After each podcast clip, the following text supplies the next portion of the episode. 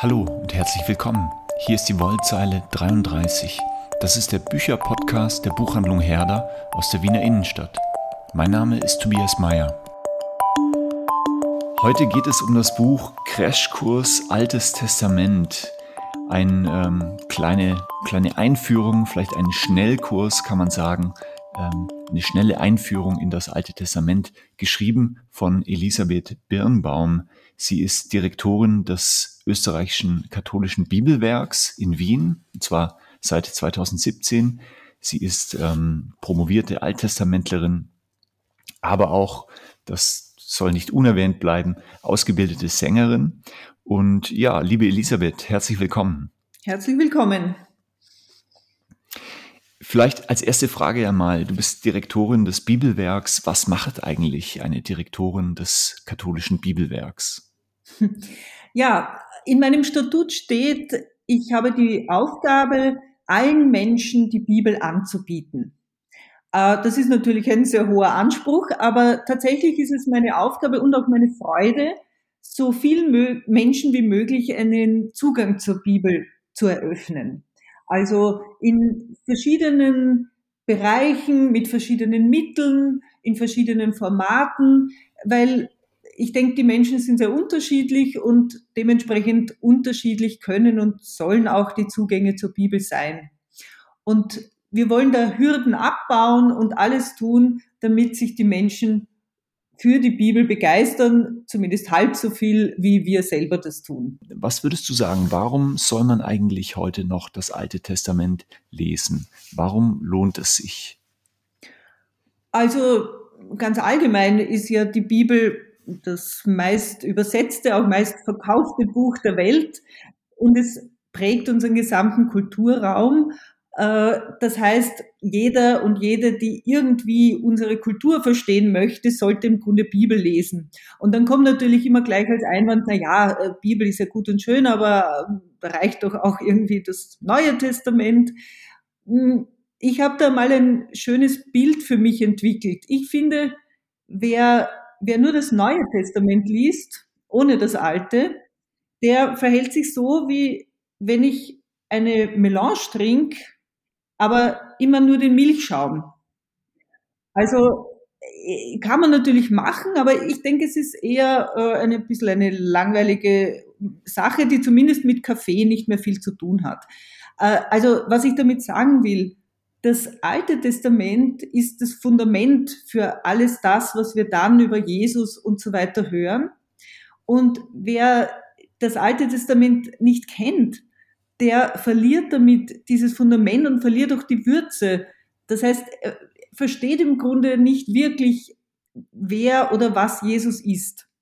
Und schon deswegen, denke ich, sollte man sich mit dem Alten Testament befassen. Abgesehen davon, dass es ein wunderbar reiches, vielfältiges und hochgradig spannendes Buch oder ein Buchteil ist. Mhm. Und dieses, äh, diese Haltung, diese Idee, du hast es gesagt, ähm, das Neue Testament reicht vielleicht auch, äh, ist tatsächlich immer wieder anzutreffen. Also ich kenne das auch aus der ähm, Erfahrung im Buchhandel, dass, dass Kundinnen und Kunden äh, sagen, sie möchten ein neues Testament. Und wenn man sagt, ja, wollen Sie keine ähm, Vollbibel, dann sagen sie, nein, nein, nur ein neues Testament. Und äh, das gibt's ja tatsächlich auch gar nicht so viel, ähm, wird gar nicht so viel angeboten, aber äh, manche möchten das tatsächlich. Das äh, stimmt, das muss ich zur Kenntnis nehmen, aber ich halte es, wie gesagt, für, für keine gute Idee.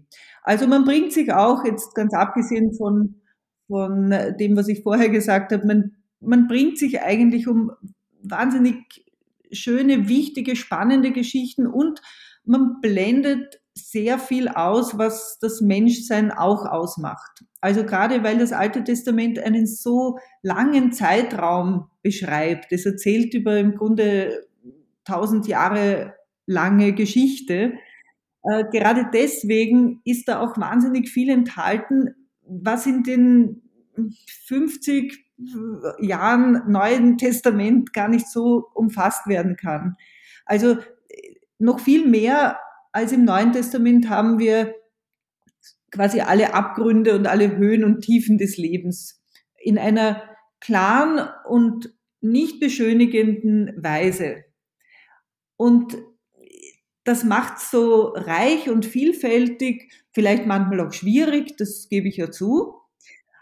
Aber äh, gerade diese vielen Jahrhunderte, die da, was da alles passiert ist, an, an kriegerischen Dingen, an, an Elend, an Not, an Wiederaufleben, an Wiederauferstehen quasi im weitesten Sinne, diese vielen sozialkritischen Texte der Prophetie, die, diese weisheitlichen, wunderschönen Texte in den Büchern der Weisheit, also darum bringt man sich und das wäre zutiefst schade. Vielleicht äh, mal eine Frage zur Idee dieses Projekts Crashkurs Altes Testament.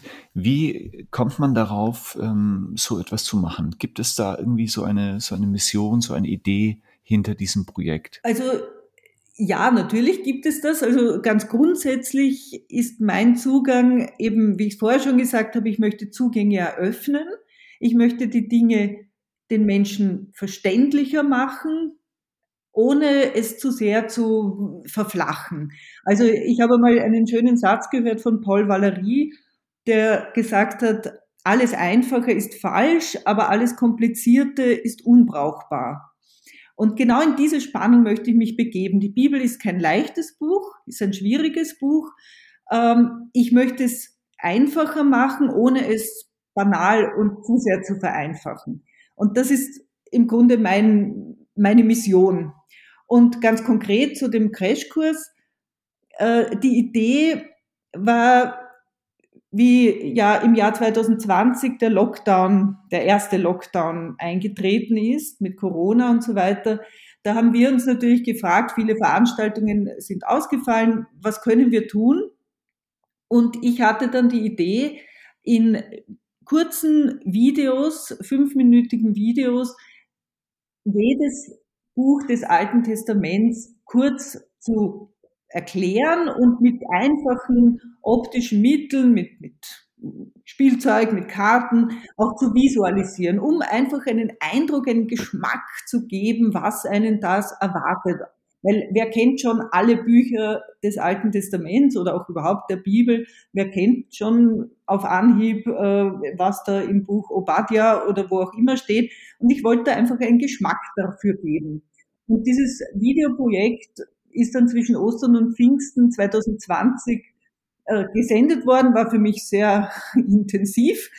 Jeden Tag ein biblisches Buch hm. und hat sehr, sehr eingeschlagen. Also die Leute sprechen mich heute noch an, wie begeistert sie davon sind und so weiter. Und es gibt aber natürlich viele, die jetzt nicht unbedingt ständig im Internet sein wollen oder können. Und dann ist eben die Idee entstanden, wir könnten daraus auch ein Buch machen. Und da war es dann das große Glück, weil ich gesagt habe, ja gut, äh, Buch ist gut, Illustrieren ist gut, aber diese Illustrationen müssen ähnlich auf den Punkt gebracht sein, wie ich das versucht habe mit, meinen, mit meinem Spielzeug. Mhm.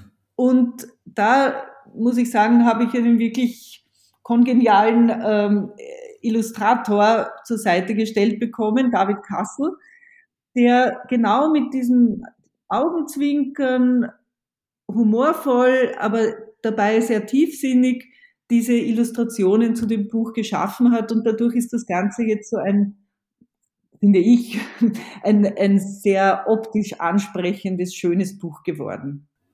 An der Stelle kann man vielleicht gut äh, eine Brücke schlagen zu einem zweiten Projekt, was ihr auch ähm, initiiert habt oder beziehungsweise was jetzt schon auch erschienen ist. Das ist die sogenannte Einblick-Bibel ähm, die auch mit vielen Illustrationen arbeitet. Ähm, vielleicht kannst du dazu auch was sagen. Was ist das für eine Bibelausgabe? Mhm. Also das, der Crashkurs Altes Testament ist quasi der Trailer. Also wir wollen Lust machen, dass man sich dann auch einmal der gesamten Bibel zuwendet. Und dann, wenn man dann aber Lust hat zum Bibellesen, dann wollten wir eine Ausgabe kreieren, die nicht dann in den ersten Seiten gleich diese Lust wieder schwinden lässt sondern die weiter dieses Konzept verfolgt, die Dinge mehr Überblick zu verschaffen, mehr Einblick zu verschaffen, deswegen auch diese Titel. Einblick, eine Bibel, die auf einen Blick Einblick in die Bibel gibt. Also wir haben da sehr gearbeitet mit, mit Farben. Es gibt ein Farbleitsystem und das Ganze ist eine Bibel, die einen an die Hand nimmt beim Lesen. Es ist eine Bibel, äh, revidierte Einheitsübersetzung mit Randspalten. Und in der Randspalte gibt's ganz, ganz kurze, nicht hochtheoretische, sondern kurze Kommentare, was hier gerade sich abspielt im Text. Und diese Kurzkommentare sollen eben verhindern, dass man sich dann irgendwann im, im, in den Wirren der Einzelheiten verirrt. Und dazu, und das ist für mich auch so ein großes Anliegen, haben wir Icons geschaffen, Icons, die die wichtigsten biblischen Motive äh, ver verdeutlichen, weil zumindest für mich ist Bibel nicht so sehr eine Bibliothek, wie man es immer hört, sondern eigentlich eine, ein Netzwerk. Eine, die Texte sind untereinander unglaublich verflochten.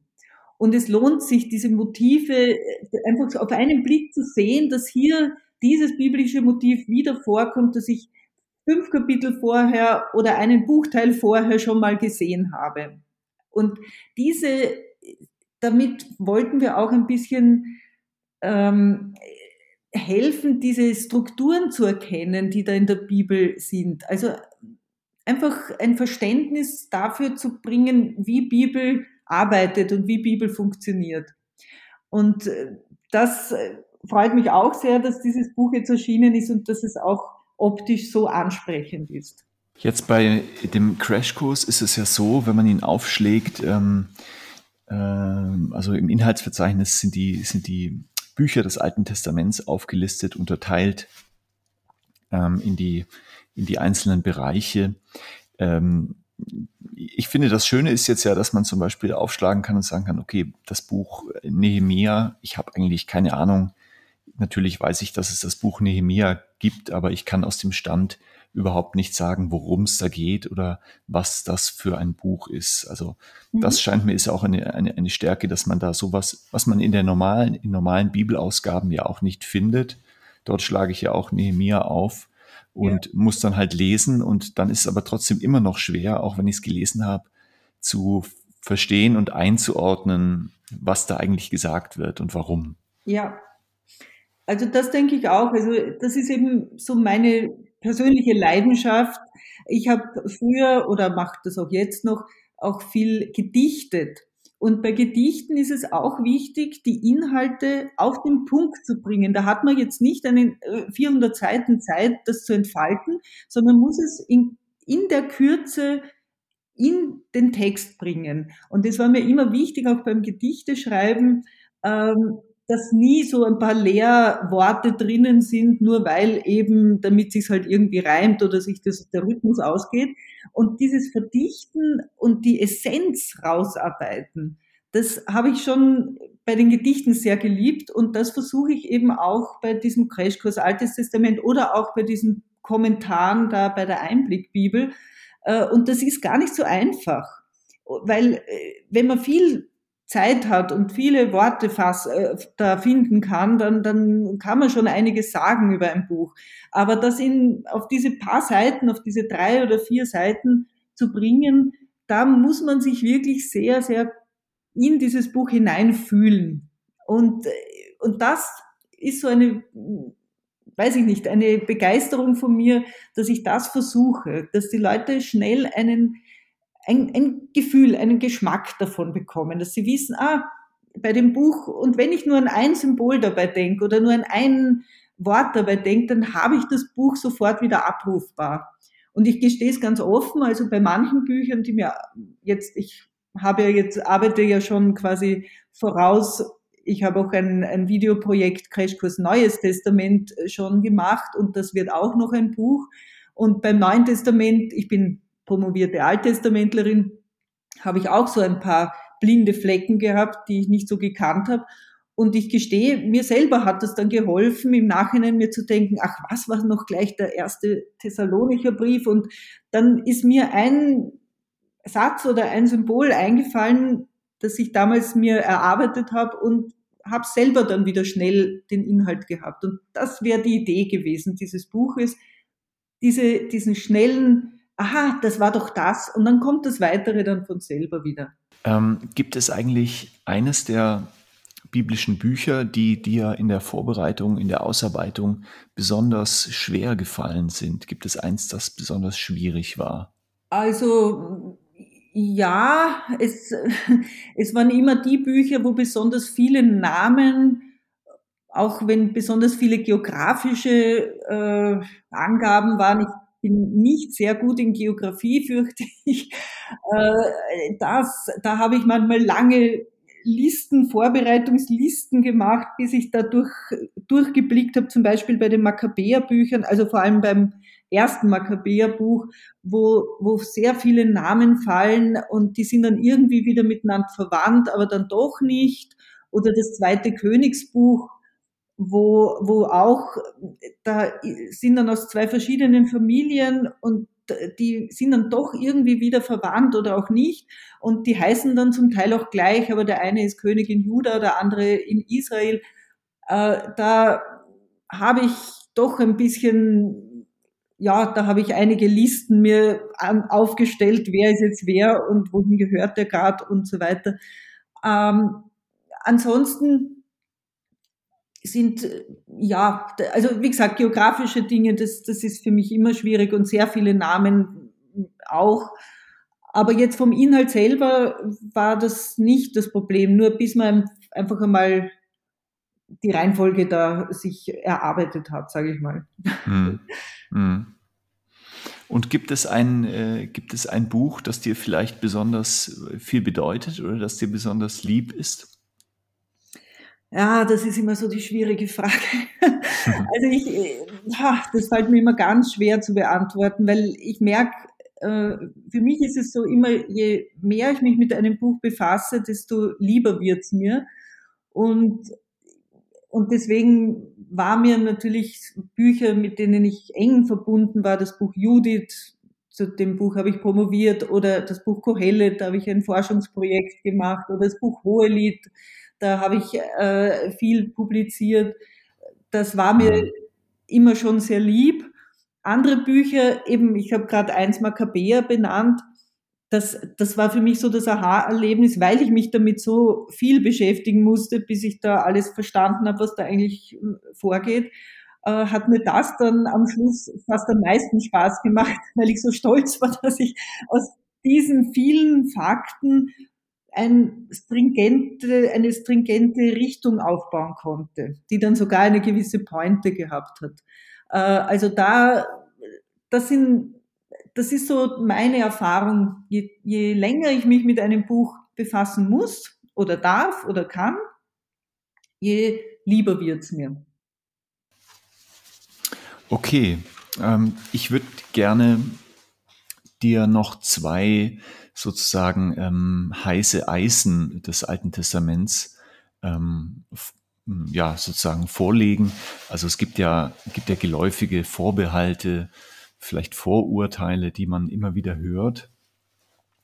Ähm, und einer, vielleicht einer der der üblichsten ist der, dass äh, man sagt, der Gott des Alten Testaments ist das nicht ein Fremder, ist das nicht ein ganz anderer Gott als der Gott der Christen, also der Gott des Neuen Testaments, ist, wird nicht im Alten Testament sogar gesagt. Es ist ein, ähm, dass Gott da irgendwie gewalttätig ist und sozusagen Krieg und, und Vernichtung ähm, äh, äh, autorisiert. Ähm, also irgendwo heißt es mal, ich, ich schaffe Finsternis und Unheil, mhm. ähm, sagt Gott im Alten Testament. Was sagst du denn zu diesem, ähm, ja, vielleicht Vorurteil? Ja, damit wäre ich natürlich sehr häufig konfrontiert als Alttestamentlerin. Ähm, vielleicht in aller Kürze da zwei Gegengedanken. Also das eine ist, nicht Gott ist gewalttätig, sondern die Zeiten und die Umstände sind gewalttätig, von die im Alten Testament beschrieben werden. Also wir haben da wahnsinnig viele Kriege von also wo dieses kleine Israel von riesigen Großmächten, die sehr brutal vorgegangen sind, bedroht und nicht nur bedroht, sondern angegriffen wird. Ähm, das heißt, wir haben brutale Zeiten und weil ja auch in der Bibel ja immer nur sprachlich von Gott gesprochen werden kann, wie es die Menschen eben erleben, äh, deswegen ist auch die Sprache manchmal gewalttätiger als vielleicht in manchen neutestamentlichen Texten. Und ich sage das ganz bewusst, weil auch im Neuen Testament gibt es sehr vieles, was durchaus nicht äh, irgendwie einen, einen Kuschelgott zeichnet. Also wer mhm. mal die Offenbarung gelesen hat, äh, denke ich, würde mir jetzt dabei stimmen. Aber das, ich will da jetzt nicht immer diese beiden Buchteile gegeneinander ausspielen, sondern das Wichtige ist doch, dass in diesen kriegerischen Zeiten, wo sich eben das Volk sehnlichst einen Gott wünscht, der einmal auch dreinschlagen kann, weil sonst sie selber untergehen, äh, es trotzdem ein Gott ist, der immer wieder und viel öfter als sogar manchen lieb ist, verzeiht und erbarmt und sich mütterlich richtig seinem Volk zuneigt und immer wieder zeigt, dass dieses dass diese militärischen, grausamen, hochgezüchteten Maschinerien, dass er die mit einem quasi Lächeln und einer einzelnen Figur, wie der Figur des David gegen Goliath oder Judith gegen die Assyrer, äh, mit einem einzigen, einem einzigen Menschen quasi äh, in sich zusammenfallen lässt. Also dieses, die, die militärische Macht ad absurdum führen. Das ist ein Motiv, das unglaublich oft vorkommt, begonnen vom Exodus und so weiter, wo eben gerade nicht er mit einer noch größeren Kriegsmaschinerie reinhaut, sondern gerade zeigt, wie unsinnig diese Kriegsmaschinerie ist. Also, und das Dritte, was ich dann immer sage, ist, man muss schon ein bisschen aufpassen mit diesem Stereotyp, weil in, dieses Stereotyp ist in einer Zeit groß geworden, wo antijüdische Ressentiments groß waren. Also es muss man auch sagen, dass das vor allem aus einer Zeit stammt, wo man gerne gesagt hat, ja, das Jüdische an sich ist das Fremde, das weniger ethische und das ansonsten irgendwie defizitäre. Und da würde ich sagen, sollte man noch einmal genauer hinschauen, was man da mit welchen Argumenten wirklich da abhandeln will.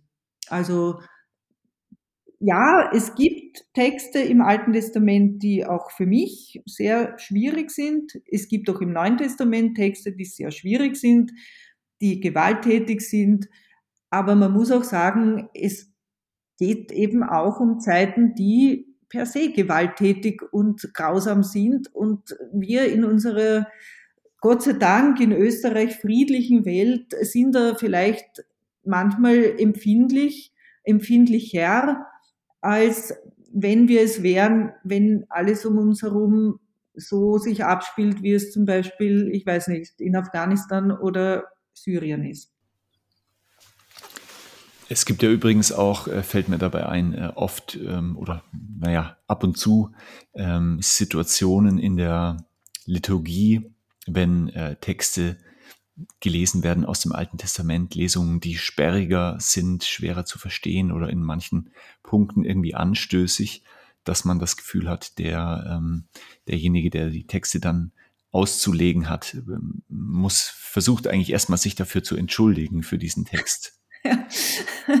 ja, das ist, also ich hoffe, es wird auch ein bisschen ausgelegt. Ja, meistens mm. ist es ja leider so, dass diese Texte unkommentiert dastehen oder noch schlimmer, wo man dann immer mit dieser Zielrichtung spricht, naja, eben, das war halt im Alten Testament so, aber Gott sei Dank haben wir jetzt Jesus und da ist alles viel lieber. Und da muss man natürlich schon auch sagen, die Leseordnung begünstigt das an manchen Stellen. Also, mhm. weil man ja immer das Alte Testament zuordnet zum Evangelium. Und manchmal hat das eben, ordnet man diese Texte quasi bewusst zu, um zu zeigen, Jesus ist der noch viel bessere. Und dadurch äh, entsteht natürlich auch dieses Gefühl, na ja, quasi das Neue Testament ist dem Alten doch bei weitem überlegen oder ist irgendwie schöner, netter, friedlicher. Äh, das, das ist schwierig durch unsere Leseordnung.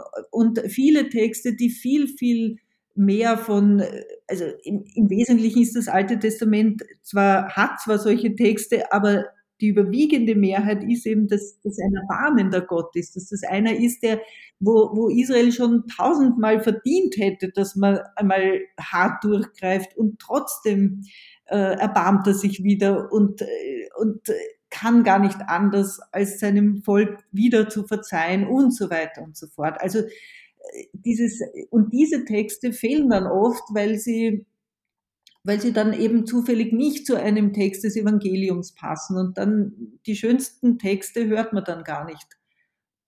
Und schon deswegen lohnt sich das Alte Testament einmal abseits der Kirche zu lesen, weil man es eben in der Leseordnung zwar jetzt mehr hört, aber bei weitem noch nicht in all seiner, in seinem Reichtum zu hören kriegt. Mhm. Ja, ich, ich würde vielleicht, also vielleicht würdest du mir da zustimmen. Ich würde sagen, dass man in den offiziellen Kontexten, also sprich in der Liturgie, ähm, dürfen, sollten die Texte nicht zensiert werden oder irgendwie wegen ihrer Anstößigkeit herausgestrichen werden. Ja, also heute sagt man gecancelt werden. Ja. Ähm, andererseits macht man sich auch zu leicht, wenn man sie einfach nur in der Messe vorträgt und dann unkommentiert lässt. Äh, ja.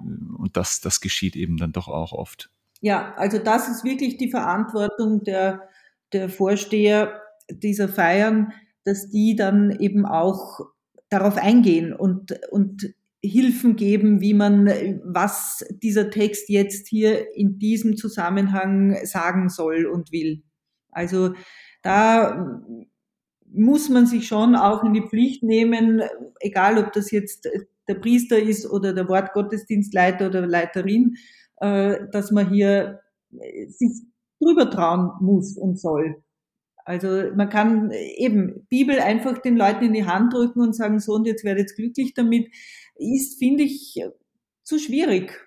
Also und eben auch unkommentiert Leuten einfach Texte an den Kopf zu werfen, ohne ihnen zu helfen. Es sind, es sind fremde Zeiten, es ist eine andere Kultur und so weiter. Das, ich denke schon, man braucht ein bisschen, ja, Unterstützung, sagen wir mal. Okay, vielleicht zum Schluss ähm, noch eine persönliche Frage. Ähm, also nach sagen einem besonders lieben Lieblingsbuch habe ich jetzt vorher schon gefragt, aber äh, gibt es auch eine Bibelstelle, also jetzt im Alten oder im Neuen Testament, die ähm, dir besonders gefällt, die dir besonders wichtig ist. Ähm, vielleicht gibt es auch eine ganze Reihe, aber vielleicht kannst du eine herausgreifen. Also von den vielen Lieblingsstellen, die ich habe, fällt mir zumindest in den letzten Jahren, in, die ich jetzt im Bibelwerk war, ist mir immer wieder ein Satz eingefallen aus dem Buch Kohelet, äh, was immer deine Hand vorfindet zu tun, das tu.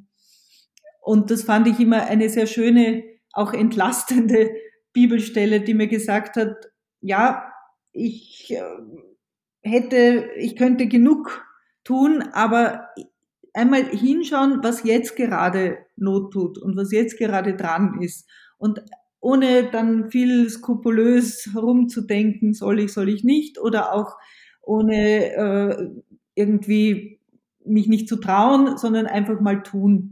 Und das in einer Haltung, wie sie im Buch Kohelet so geschildert wird, dass man sich sein eigenes Glück sowieso nicht selbst machen kann, sondern dass man sich das Leben und das Glück schenken lassen kann von Gott. Und in dieser Haltung, dass eben nicht alles von mir abhängt, aber ich sehr wohl was tun kann und daraus dann das zu tun, was zu tun ist, das fand ich in diesen ersten vier Jahren im Bibelwerk immer eine sehr hilfreiche Bibelstelle.